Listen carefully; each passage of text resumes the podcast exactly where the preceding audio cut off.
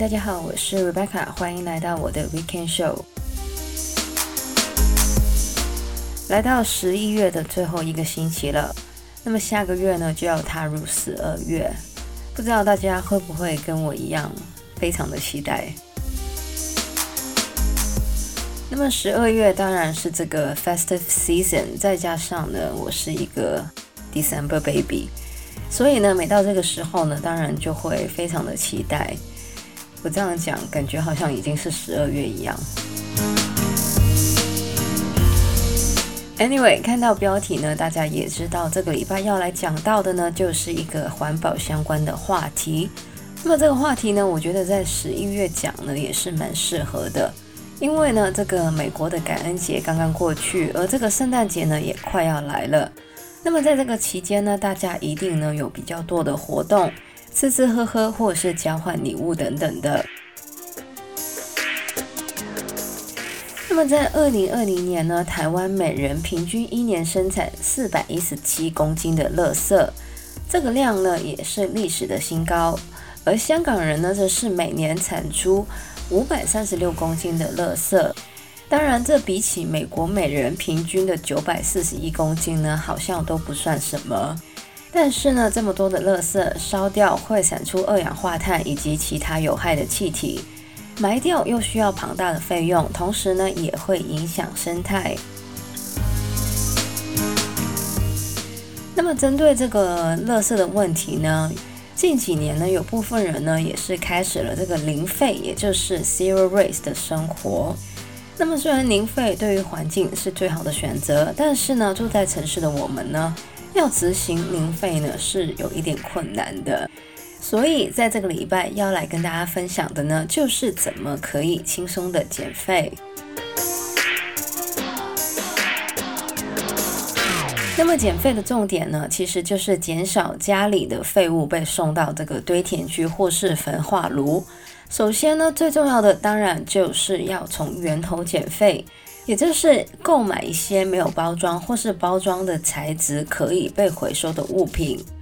那么我记得我之前在讲塑胶那一集的节目里面呢，也有提到过。那么在英国呢，曾经有超市呢把香蕉用塑胶盒包起来，像是香蕉、橘子、苹果这种水果呢，真的非常没有必要呢用塑胶盒装起来。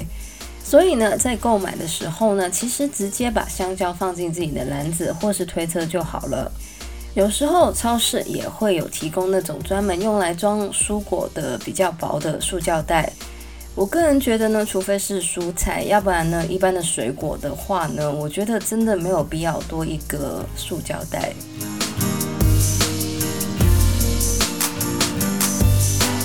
另外呢，大家如果有去过日本的话呢，也知道日本的很多零食呢都是独立包装。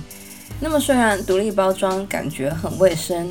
但是既然是独立包装，也就是每开一个零食就会制造一个垃圾。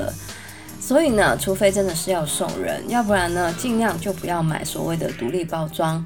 另外，大家也可以考虑，反正都要吃的话，就买大一点的包装。那么，这个除了零食或是食物之外呢，也可以是一些保养品。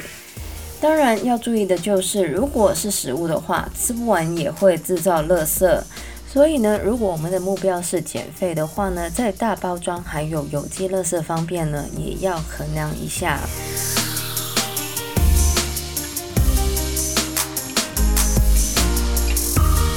那么在之前的节目里面呢，其实也有提到过，就是尽量减少使用一次性的 whatever，因为呢，很多人都知道一次性的塑胶，像是塑胶袋、吸管或是餐具呢，都是不好的。而现在呢，也有很多的塑胶的替代产品，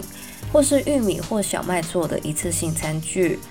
但是，就算这一些东西呢，不是塑胶做的，但是呢，只要是一次性呢。也就代表他们很快呢就成为垃圾，而制造这些东西呢，其实还是会使用到很多的石化能源，所以呢，可以的话还是尽量拒绝一次性的用品。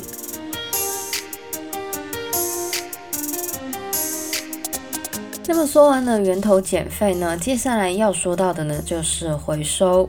那么减废的目的呢，就是要减少垃圾去到堆填区或是焚化炉。而对于一些已经生产出来的垃圾，最有效的方法呢，就是回收。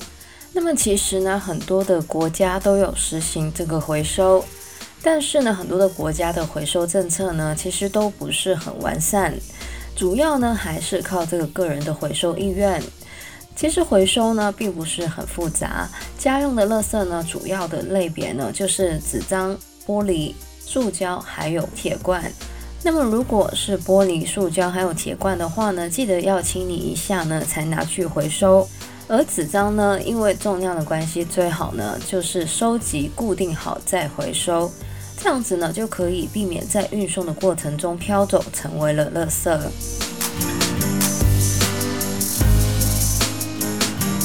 而除了这个一般的纸张、玻璃、塑胶还有铁罐之外呢，如果需要处理电子类的产品呢，也可以找相关的专业人士回收。有时候呢，他们甚至会花钱买你不需要的电子产品。那么，因为电子产品里面呢都有很多的金属，这些金属呢其实都可以回收再用的，这样子呢就可以减少原材料的取出。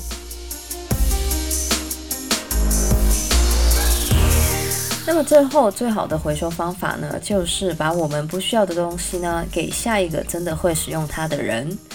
所以呢，如果那个东西还可以用，只是我们现在不需要了的话呢，大家呢也可以在一些二手拍上以便宜的价格卖出或是送出。那么现在呢，其实很多地方呢都有社团或是群组呢，让你们把自己不需要的衣服、家具或是电子产品卖出或是送出。其实呢，我在搬回来加拿大之前呢，也有在香港呢，把很多的东西透过这个方法呢处理掉。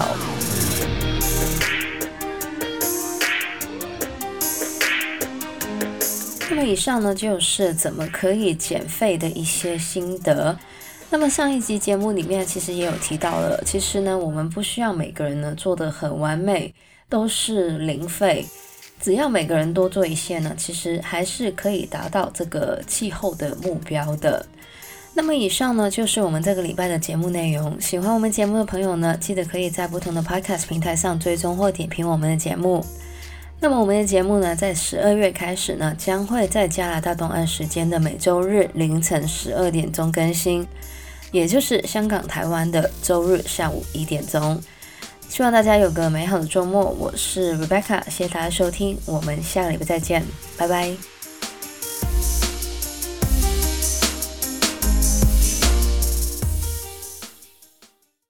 那么在之前的节目里面呢，也有提到过，就是尽量减少使用仪器时，而现在呢，也有很多塑胶的替代产品，像是。那么减废的目的呢？但是呢，很多的城市或是国家的回收政策呢，其实都不是很完善。